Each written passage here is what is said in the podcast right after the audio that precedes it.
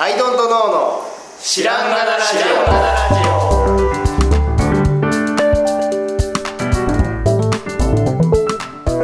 オさあ始まりましたアイドントノーの知らんがなラジオこの番組は僕たちアイドントノーが日常をアイドントノーしていく中で新しい視点を皆さんと共に発見していくという番組ですということでアイドントノー綱田ですはい、どうも直樹です。よはい、どうも、春田です。ろしくお願いしま。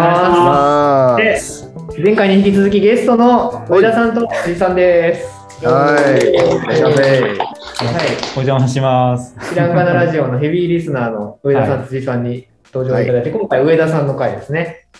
上田さんはアイドントの。うんはい、していきましょしていきましょう。うん。う。はい、で、まず、あの、ヘビーリスナーということなので、知らんがなラジオについてとか、影響とか、なんか、ありありましたか？っていう話が この先が不器用すぎてすいません。いやーあでも、僕も辻と全く境遇が同じなので、はい半分クローンみたいなもんなんですよね。そうですね。その前勤めてたけどもう辞めて自分でメーカーをやろうと思って辞めたっていうこと？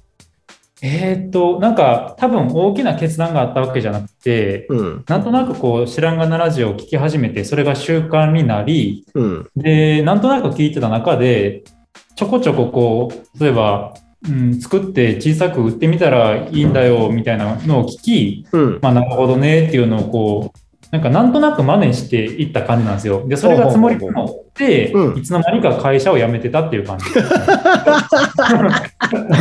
やばいラジオだね。いつの間にかまで採用してしまったなると、だいぶ、潜在意識に働きかけてる。んでいや本当よ。まずは作ってみて売るところから、はで、スマホケースを作ってみたりして、い。あそうなんだ。でまあ、めったに売れず、はい。とか、なんかそういうのを繰り返していって、一個ずつなんか、あれですよね、なんか、ユーキャンみたいな、そのなんか、ペン習字的な一個一個こう、なんかあって、あでもそういう意味では辻さんは割と貯めて貯めて貯めて、あれ、う出した、満を持して出した感じだったんですか？僕そうですね、い。製品自体、でもあのそういうのはちょこちょこやってました。あ、そうなんですか？はい、えーじゃあ二人ともちょいちょいちっちゃいお商売をはいはいはい。試してた。会社員時代からなんだったんですか？ええあ、そうなんですね。知らなかうんった。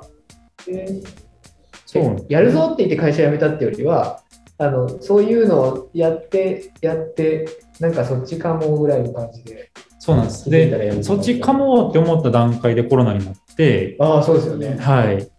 でもまあ、あの、ちょうど飲み会もなくなって、あの、無駄にお金を使わなくなって貯めれる状況にあったんで、とりあえず半年間、うんと、今から半年後に会社辞めますっていうのを上司に伝えたんですよ。はいうんで、その半年間でお金を貯めつつ、うんと、できることは何かなっていうのを考える期間にやってたんですよ。うんうんで、まあ、めでたく、めでたくっていうか、まあ、あの、そのままの勢いで会社を辞めて、うんで、半年間時間ができたんで、お金的に。うんまあ、そこでいろいろやるか。うん知らんがなラジオを聞きつつ、はい。孤独の価値ってあの回も聞いて、はい。まあ、習慣なんで、はい。はい。えー、なるほどねじゃあそなんだろうなこうお明るみに出てるだけでさここに2人揃っちゃってるぐらいなんだからさなんかこう全然知らないとこで同じようなことが起こってる可能性あるねあると面白いですね。いつの間にか辞めちゃってるっていう人が そうか、それは今聞いたことないかな。聞いてたらいつの間にか辞めてましたね見たらやめてたんです。やばいな最初はただ音音声を流してただけだった。気づいたらやめちゃってた。YouTube の再生ボタンを押しただけなんですよだけだった最初はね。最初は。はい。すごいしかもなんかさ僕らは一切そんなことは言ってないじゃないですか。ああ、やめろとかは言ってやめろとかは言ってないし。うん確かに確かに。うん。そうですね、割と、ねあの、なんて言うんでしょう、意識高い系の人がやってる YouTube とかいろいろあるじゃないですか。はいはいはいはいそういうノリではない感じは。うん全然。はい。うん最速で何何円稼ぐ方法みたいな言ってるわけじゃないです。そうですね。うん多分僕がこのラジオを聞くのが習慣になったのって、うん。ラジオ自体の内容は、あの、語弊があるかもしれないですけど、いい意味でとっても薄くって、9割方は雑談なんですけど、えそのどこかの1割でポロッと、あれ？なるほど、そうかもしれんなっていう、なんか、ちょっとしたなんか企業的なのが掘り込まれるんで、えなるほど。繰り返し聞いちゃうっていうのはあります。なんかこの回で何か言ってたような気がするなーっていうのを繰り返してるうちに、ちょっと宝探し感があ、そうですね。まさに、まさに。先、先掘り。ほとんど知らないけど。そうたまに聞いてそうなんですよなんなんかかたまにこの回、一個もなかったわって言われてますね。今のなんだとほぼないじゃないですか。いやいや、あの、そんなことないって言い切れなくて、あの、何を言っとんねんで終わるときはあります。でもそれがいいなっていうか、それこそ作業の合間に聞けちゃう感じで、すごくいいですね。ねはい。なるほど、ね。でも、それこそ、そうですね。僕、ちょうど半年ぐらい前に、うん。えっと、コロナにかかって、割と病気したんですよね。はいはい。で、半年かみ、うーんと4ヶ月ぐらい、なんかもう家から出れない、実家にいたんですけど、マジで何もできなかっマジで何もできなかった。はいその、1ヶ月のなんか歩数の平均が400歩とか、1ヶ月？1ヶ月の平均が400歩。えー400歩。だからほぼ歩いてないんですよ。おおあほぼほぼベッドか、まあ、せいぜい自分の勉強机にの往復ぐらいですよね。ー。うん。で、まあ、その間ってちょうど辻が、うんと、自分の商品を出して、まあまあ売れてたんですよ。おうおうた。はいはいはあの、地獄で。いや、そうなんですよ。で、なるほどな。片や自分は病気してて、で、ちらっとこう売り出してみたある商品が、まあそんなに反応がなくってとか、はいはいはいはいはい。まあ結構落ち込んでて、その時。うん。で、まあ、あの、そこも知らんがなラジラジオも避けてたんですよね、その当時は。へー。そのなんか、あの、なんやろ、辻君がいい商品を出した、おめでとうっていうなんか話があるのかもなとか、なんか、でもなんか、その、とりあえず聞いてみて、うんなんとなくそれこそ習慣ですかね。はじゃあなんか角田さんが、うん割と、そのラジオの最後の最後の方で、うんまあでも商品を世に発売するのなんか、宝くじとかくじ引きたいみたいなもんで、はいはいはい。ガラガラを回してみて何が出るかどうかわからないよね、的な話をしてたんですよね。うん。で、僕らが商品を作るのって、その福引券の抽選券を作るような作業で、はいはいはい。はい、とりあえずそのガラガラを回す権利を得るために我々はものを作っとるんだぐらいのことを言ってたんですよ。うんうん、言った。それは覚えてる。はい。うん。で嘘だけどね。それ、山本さん。ごめんなさい、会話がぶっ飛ぶから、ちょっと、ごめんごめんごめん。今 何の会話か忘れてた。うん、言った言った。そうだと思うよ。うん。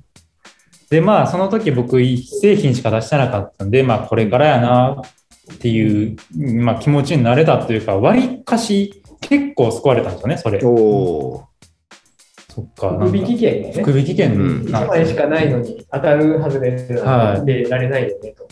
そうなんですよ。で、そのもしかしたら、で、その福引券が特殊なのは、ものづくりにおいては、その使い回しが効くと。過去の福引券も使えるよっていう話がなんかあったんですよ。うんで、僕の中の過去の福引券を振り返ると、スマえっと、パソコンの中に自分の部屋の写真を撮ったデータがいっぱい残ってたんで、300枚とか400枚とか。うん。で、それを暇なんで1日1枚だけツイッターに上げていったんですよ。はいはいはいはいはい。その作業の繰り返しで、割とその半年経った今、結構いろんな人に見てもらってたり、だってそうなんか部屋がバズってるらしいっていう噂を なんか聞いたんだよ。ぐらいのフォロワーだったぐらあい。えっと、僕がそのツイッターを開いた時は、半年1年放置してたアカウントでうん、当時40人、40人、10人、40人のアカウントの人が半年経たずに数ヶ月で今もう1万5千人、あ、1万3000 1万3千人におフォロワーがなっているという、すごい。はい すごい。部屋ががバズる。いるというですね。びっくりしましたね。でもまあそれも最終的にはストアーズとか僕の製品を見てもらうためのうんうんアカウントというか、はいそのさっき多分辻も言ってたと思うんですけど、うん、とものづくりに興味を持ってくれる人ってその自分もものを作ってる人とか駆け出しのデザイナーとかで結構ライバル視してもらえる人が多くって、でもストアーズの購入ボタンを押してくれる人ってもっとこう生活とか暮らしに興味がある人なんじゃないかなっていうのをこうネタ切りの時に思ってましてなるほど。なのであのものづくりのその製品とかじゃなくって自分の部屋とか広く生活に興味を持ってくれそうな人が集まってくれるアカウントにしたいなっていうのをラジオを聞きながらぼんやり思ってたんですよね。なるほど。ねいやありがたい。ありがたい。えいやいやいや。で、部屋の写真をアップして、その、フォロワーがうんぬんっていうのもあるんですけど、なんかちょうどルーミーで取材されてましたね。まさに昨日、ちょうど昨日うん公開されたやつですよね。ー、見た見た。いやほんますごいね。ミニマリストの部屋みたいな、そういうああ、そうですね。とそこ道具みたいはい。狙ってて、その僕、上田っていう名前で、な。うん顔もめちゃめちゃ普通の特徴がないんで、その印象、うん。あの いや、あれ、いや、話を先に促すためのあれですよ。印象に残らないんですよね、やっぱ経験上。なので、とりあえず狭い部屋に住んでいる、うん、とちっちゃい人って覚えてもらえたらそれでいいやっていうので、一旦その、えっと、会社を辞めた時に、その小さい部屋で家賃が安い部屋に振り切ってキャラ付けしよほうへえ、その時からあったんだ、そういう計画う。が。はい。へえ。で、1年、2年経って、ようやくちょっと気づかれ始めてる感じでございます。うーん。なるほどね。これから、だから、あれだよね、あの部屋の中のアイテムをどんどん自分のものに交換していくっていう。ままさにまさに、はいはい最実。際それであのずーっと部屋の写真公開されるたびに部屋がその素敵っていうので話題になってたんですけど、うん。隅の方にあるこの本棚何ですかって割とみんなに聞かれててうん。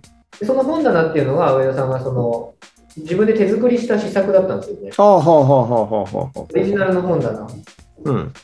であれもともとはなんか残材でとりあえず置いといたやつって感じなんですよね残材で組み立てて、そうですね。はい。でそれがこれ商品あの買えないんですか？とかすごい聞かれててほで、今、あの、商品化して個人で販売してるっていう状態になってるんですけう。ど、うんうんうんうんうんあそうそう、それで、その販売してみてどうでしたかとか、その販売に踏み切るときとかどうでしたかってあります？ああ。まあ、おそらくこれもさっき辻が言ってたことと同じ感じなんですけど、思ったよりやることが多かったっていうのと、うん。あと、販売の時期は伸ばせるんですよね。その自分次第なんで。でも伸ばしてもあんまりいいことないかも。あそれは発売日をもっと先におお遅れさせるはい。発表。はいはい。はい。なんで、確うんはいいつまでも悩めますもんね。はい上司もいないし。はい。うんあとは値段のうん付け方の難しさというか、はいうんい安ければ買ってくれるわけじゃないっていうね。うんはい。確かにね。はい。まあ、あとは、まあそうですね。あの、たくさんあるんですけど、なんせでもじ全部自分でやるんで、まあ、体力使うなっていう 印象ですかね。うんまずは。はい。いや、もうそうだよ。棚だから割とでかい、重いんですよね。はい重さ的にもね。そうなんですよね。本当。だから持ち上げる郵便局のおじちゃんがヒーヒー言ってましたね。そうなんですよ階段の。なるほどね。なるはい。文字通り部屋もね、埋め尽くされてる。在庫で埋め尽そうくされてる。ね。かろうじてそうなんや1だけは残ったので、はいそこで生活してるんですけど。でもいいですよね。なんか、あれ見ててすごいいいなと思って。なんか、ミニマリストで何も持たない暮らしっていう人がいっぱいいる中で。うん。そこから何かが生み出されていくっていううんことってなかったから、うんうん。めちゃくちゃ面白いなと思いました。狭い場所から何かが生み出されて出荷されていくんだうな。ん確かに確かに。そのね、せっかく綺麗にスペース空けてたところが在庫で埋まってるっていうのがもう面白くてしょうがないけどね。確かに確かに。そうなんや。いや、でも、え、それってクラファンなんだったっけ？あ、いや、クラファンではないんですけど、あの。ストアーズとかで。うん、はい、ストアーズの予約販売です。ああ、なるほど。あれですか、角田さんの予約販売方式を。あ、そうですね。これちょうはいはいど1年ぐらい前にお店番してた時に角田さんがフラッとうんいらっしゃって、で、あの、資金繰りどうしましょうって相談した時に、うん。予約販売をすればいいんだよっておっうんうん。しゃってたんで、うん。そのまま真似したっていう感じですかね。はいはいはいはい。はい。まだ時の角田さんは嘘をついてなかったですね。若者にアドバイスする角田さん。そうそうそう。うっかりね。うっかりそうそうそうそうそう。でも、あの、みんなそうなんだけど、その僕らの周りのメーカーもそうやし、まあ、言ったらテントさんとかもそうだけど、あの、まあ、アイドントノーもそうなんだけど、伸びてる時ってさ、儲かんないんですよ。ううんん次の発注しなきゃいけないから。そうそうそうそう。何かを、まあ、ある程度、例えばその、ホンダの100個作るじゃないですか。で、人気になったとしたら、もうだから、これがもう、はまっちゃ、はまっちゃうんですよ。その罠に。うんで、その、要するに100個作って、人気だから次の100個作んないといけないでしょ？だから、回収できた原価の分は次の原価につぎ込まないといけないわけですよ。うんうんうんね。で少なくとも。で、さっきの100個の分の利益があるじゃないですか。利益も、もう話題になってるからは、ブランドを広げ広げていきたいってなったら別の商品作んないといけないじゃないですか。で、うんこう、こう広げていくということは、まあそういうことですからね。その、なんかばっかり売っててもさ、いつの間にかすぼまっちゃうから、じゃあ商品ラインナップを増やそうってなった時に、前のやつの利益をそっちに原価として突っ込まないといけない。ううんんで、そうやって話題になって、あの、面白い面白い、もっとないんですかって言われてる間って、その現象が次々に起こっていくので、一個も手元に残んないんですよ。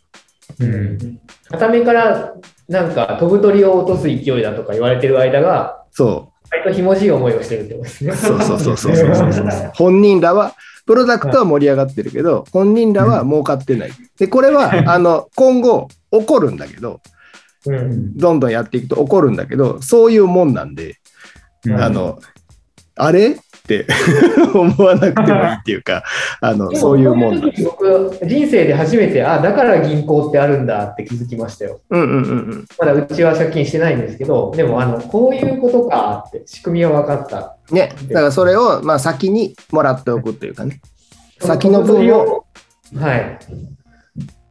なんですね。そうそうそうそうそうそう。はい。回収できるところで。はいそうなのよ。だからちっちゃい利益で次のに回すってなっても、すごくちっちゃいので、うんその、だから1が2になって2が4になってっていう過程ってめっちゃ細かいんだけど、100が200になって200が400になってっていうのが、は先の方がいいじゃないですか。う。うんんなので、そのために銀行があると言ってもいいんだけど、うんじゃあ借りたら何とか何とかっていう保証はないので、うん。そうそうそう。だからそこのバランスっすよね。精神的なバランス。これは本当の話ですか？あ、嘘ですね。嘘なんかい。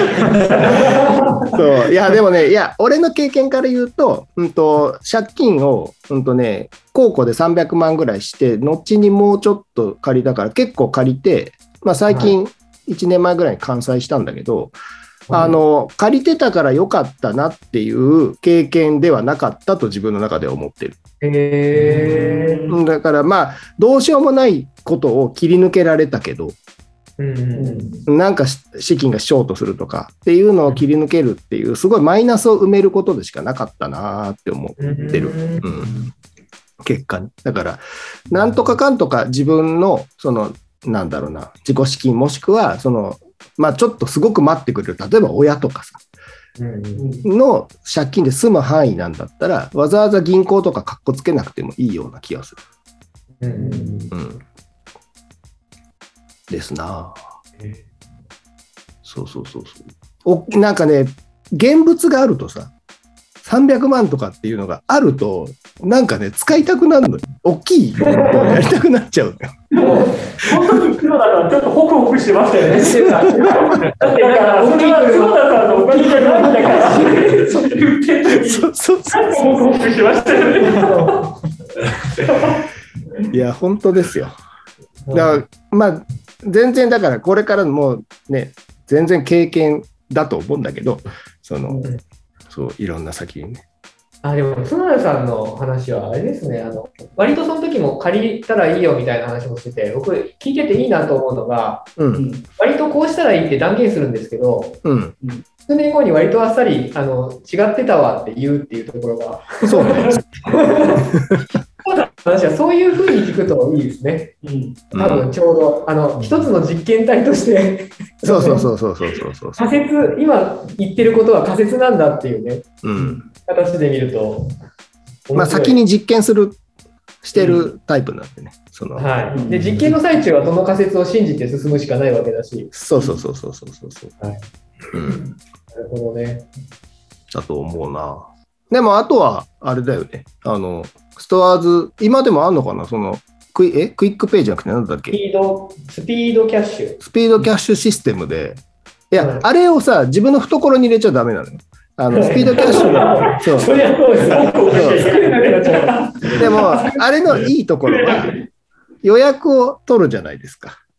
で、その分は来月に入ってくるんだけど、早めにそれを手に入れておくことで、例えば中国製造とかするときに先払いだから、その製造を早めることができるわけですよ。払ってから製造っていう話になるので、中国とか。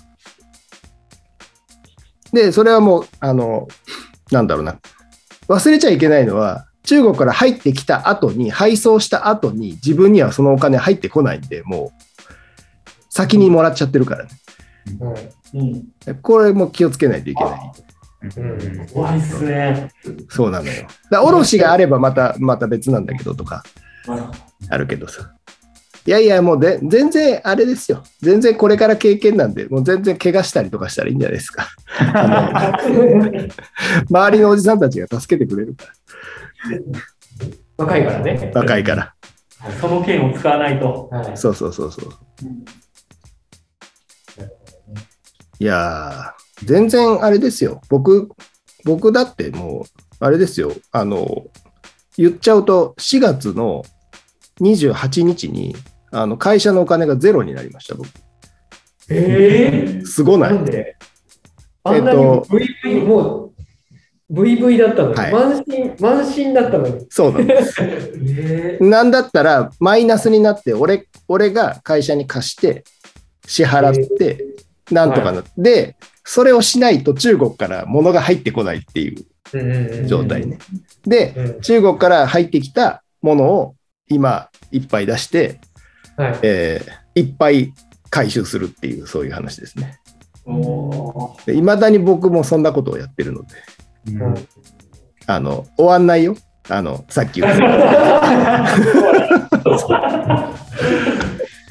もう貯金残高いくらになりましたとか、そういう世界じゃないっていう話ですよね。そうそうそうそうそうそう。だからその全然違うっていうね、貯金残高。だから会社のお金ってさあの貯金じゃないじゃん自分の生活のための貯金じゃなくて物を作るための道具だからうんとかそれをこうふふこふこふこふこなんか なんちゅうかなそのよくわかんないけど。ふこふこしてるなんていうか空気をさ空気を送って戻してみたいな。はいはだからそのお金使わないとお金儲けれないじゃないですか、い。はい。うん、貯めてても全然ダメで。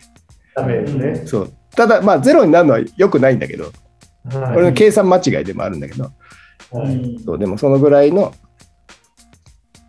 なんかこう感覚っていうかね。まあこれからいっぱいふこふこふこなんだ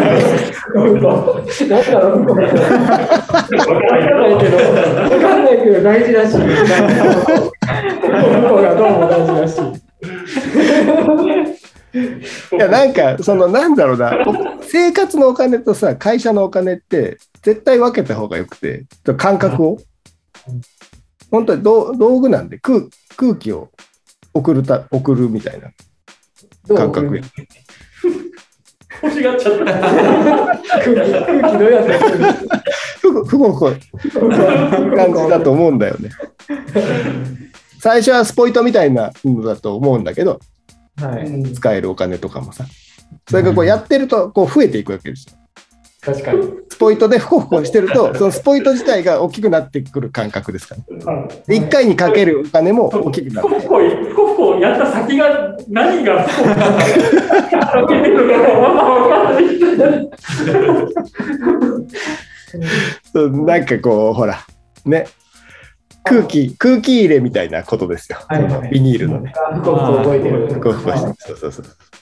送り込まあれ、ね送ったら、それのちょっと超える分が返ってくるみたいな、そういう感覚です。うんはいはいはい。ああ、意味が分かった。はいなるほど。それをケチってると、そんなに返ってこないから、そうですね。そう特にそのお金をかけれる、えっ、と、なんだろうな、かけれるお金が少ない時に、はいあの下手にさあの、毎月1万円貯金してますとかって言ってもしょうがなくて、なんかその1万円も使えよっていうか、あの使わないとしたら、なんか美味しいものとか食べて経験を詰めようみたいなことは思っちゃうけどね。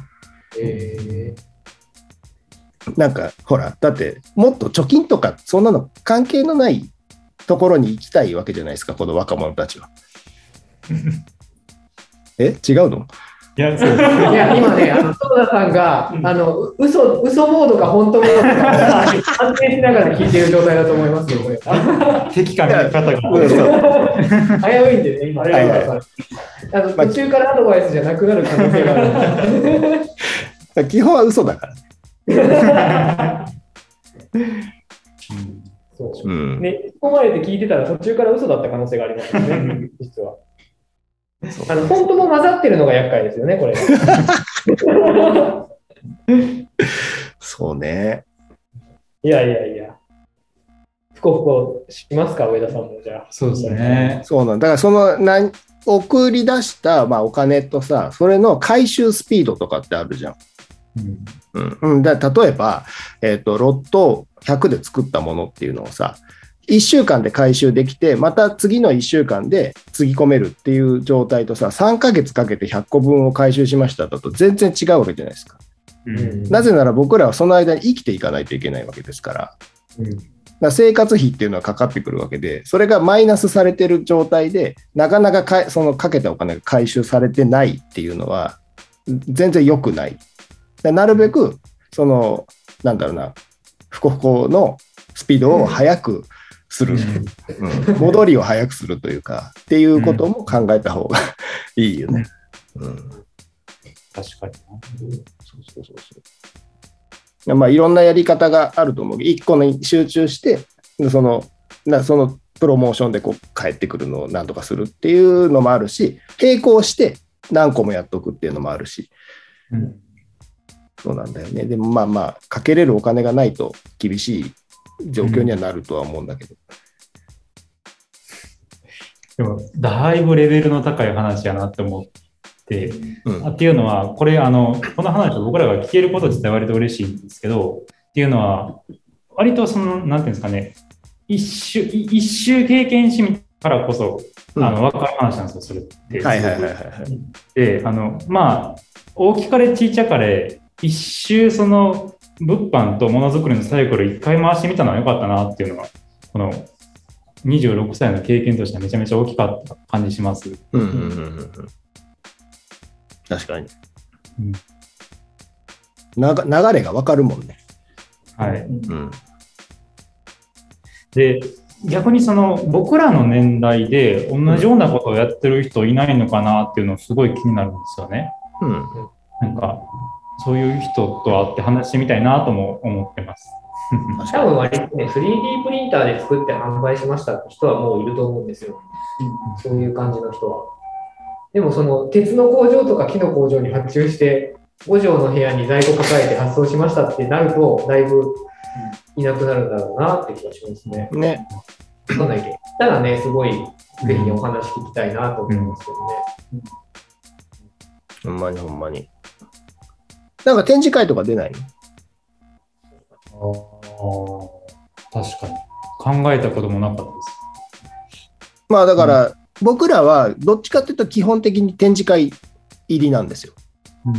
で、後からそのウェブ通販とかそういうのがやってきた。こっちの方が効率がいいんじゃないかってなってきたんだけど、やっぱりでも、ある程度、卸というか、お店の力ってやっぱり強いので、現物が見れるとか、あのお客さんにとってのメリットってやっぱお店の方が強かったりとかして、で、お店に卸すためには、あまりにこう、なんていうか、その商品がさ、世の中で売れて有名だっていう状態にならない限りは、展示会に出し出した方が早いっていうか。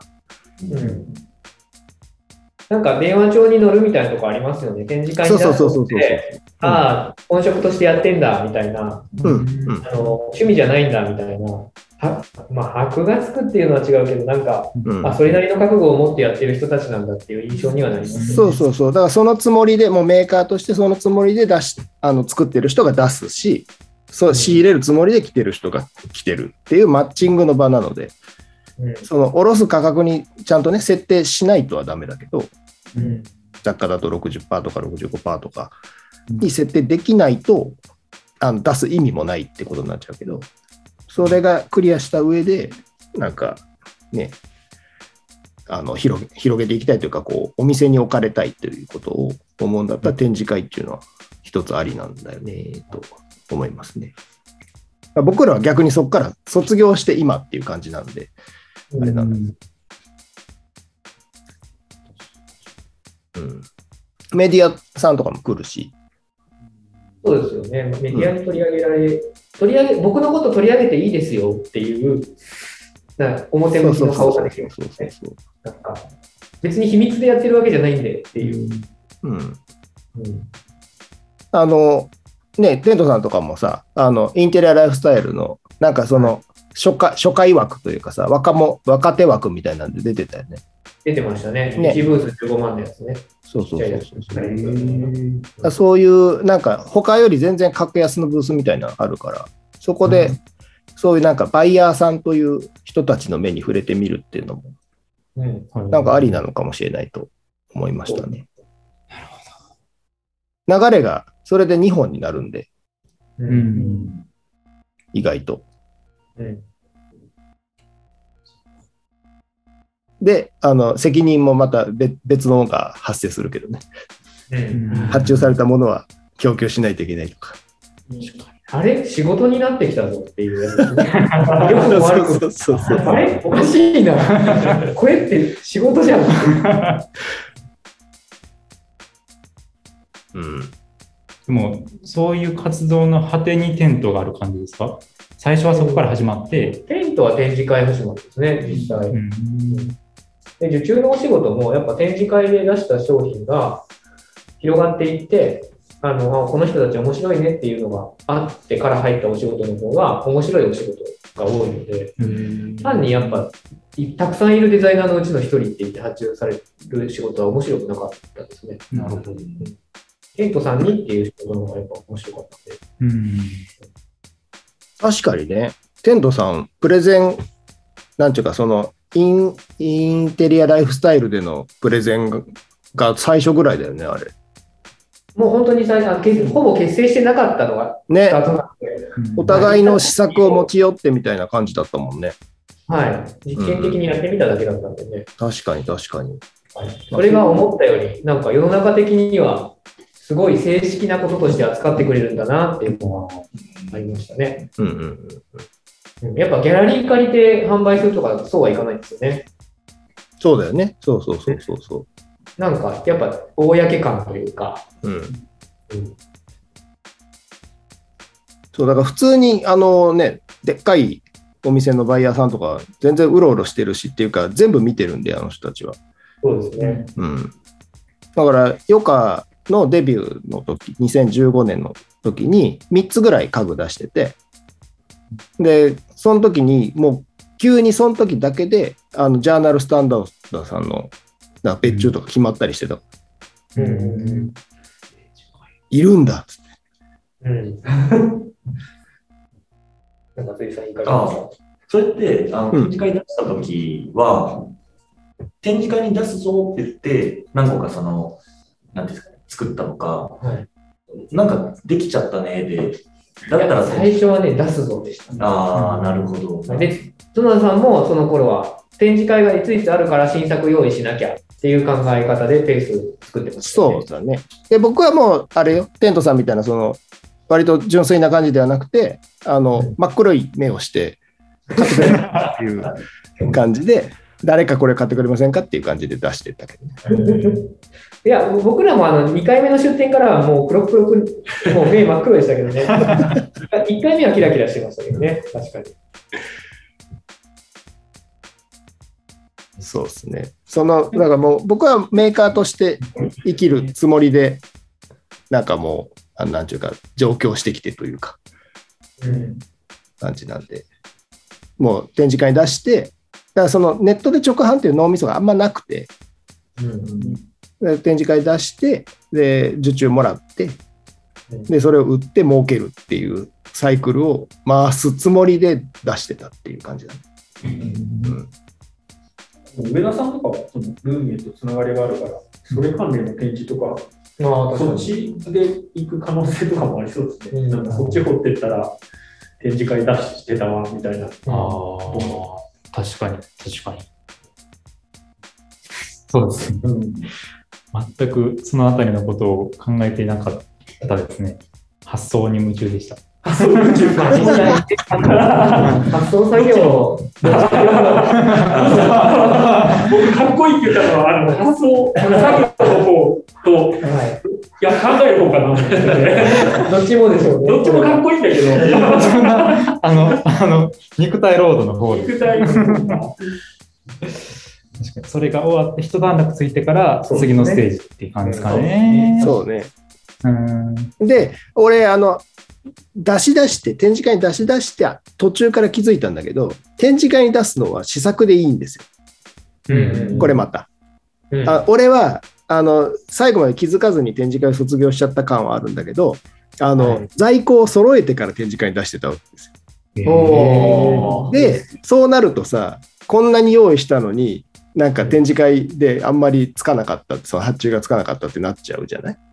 なんだけど、あの、これは今から作りますと、もう量産サンプルですっていう状態で出して、で、そのもらった受注分を生産すれば無駄ないじゃないですか。で、えっと、ついちゃったけど、最低ロットに満たなかったっていうのは、それはもう業界的にはドロップって言って、作らなくなりました、すいませんっていうのがあり得るので、全然。ある種クラファンみたいなもんだっていう。そうそうそうそうそうそう、そんな感じでうんやるのもいいんかなって思いますわね。うんうん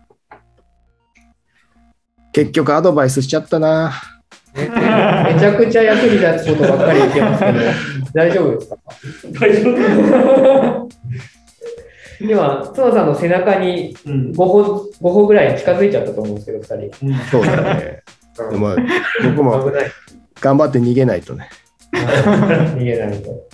巻き菱を、巻き菱を き菱は何の例えなんだろう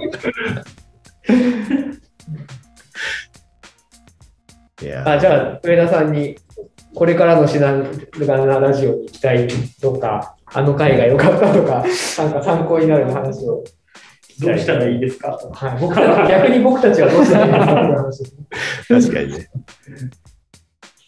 でも、割と、なんですかね、あの、さっき辻が言ったように、スタンスはもうそのまんまで、はい。あの、だらだら、昨日も向くも話していただけると、それが多分一番、聞いてる側としては作業がはかどるので、だらだらだらっていうか、あんな、あんな傾向の話良かったとか。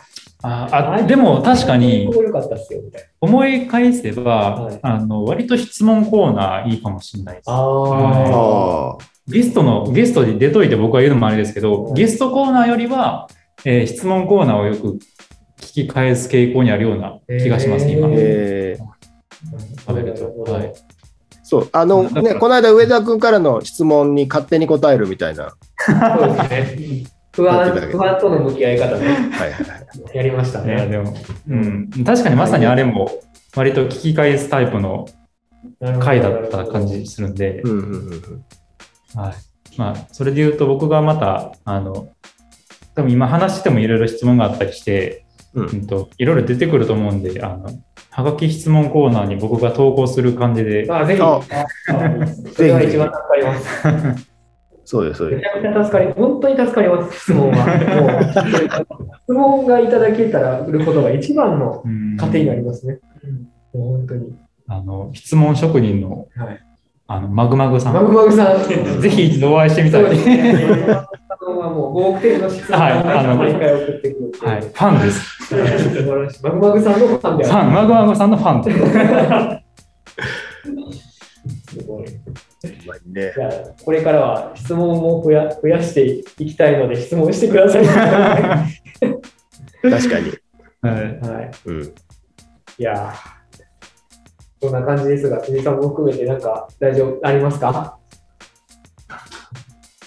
あ、でも、あの、僕、さっきちょっと言い言い忘れててはい。思い出したんですけど、あの、ちょっと前にやってたあのメタファーのくだりはすごい僕好きで、はい。あのあはい、メタファー、またちょっとなんかこう、ストック溜まってきたらあ、、確かに。やってほしいなって。これ、これって、なんかのメタファーですよねはいはい。てか、なんか知らんがなラジオ自体が、ももはやメタファーで、なんかその日々の、なんかしょうもないことから、はいこう、大きいことにこう、なんか、つなげていくみたいな、はいはいはい。それがやっぱ面白いなって思うところの、あれなんで、なるほど、なるメタフほど。ァー界はちょっとまた期待したい。そうです。ね。何のメタファーかはもう聞く側に委ねられるやつです、あ、そうです、そうです、そうです。はいあとはもう自己解釈でってはいいう。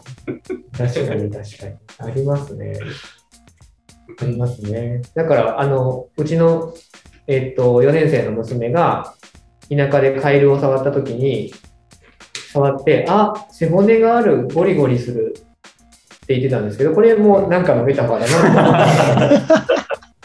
すごい、あ、これすっごいなんかのメタファーだと思いました。ああいう話ですよね。僕、一個はいいいですか、あ、いいですね。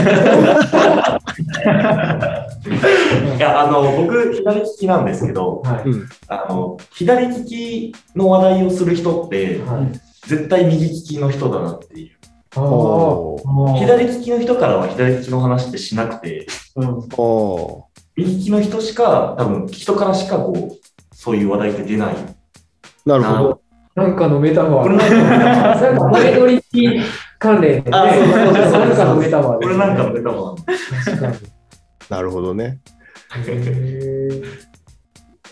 いいですね。なんかのメタファーやりましょう、ま確かに。た。はい。じゃあ、今回はこんな感じですかね。は春田さんも強くうなずいてるので大丈夫です。ね、はいいですね、でも。こちょっとどっか行っちゃってたんです。言わない春田さん。いや、同じ左利きとして、あの、いろいろ考えちゃってうた。ああ、僕確かに。の場合どうかなちょっと考えちゃっただけで。はい。なるほど。いや、でもめちゃくちゃいい回でした。いい回でしたねいい回ですね。はいじゃあまあ、皆さんからも、えー質問など、あの、募集しておりますということですね。えー今回は上田くんを、えーゲストに迎えて、はいい。ろいろ僕らに質問したり、質問されたりしてみました。とはいいうことで、えー今日はこの辺でありがとうございました。ありがとうございました。ありがとうございました。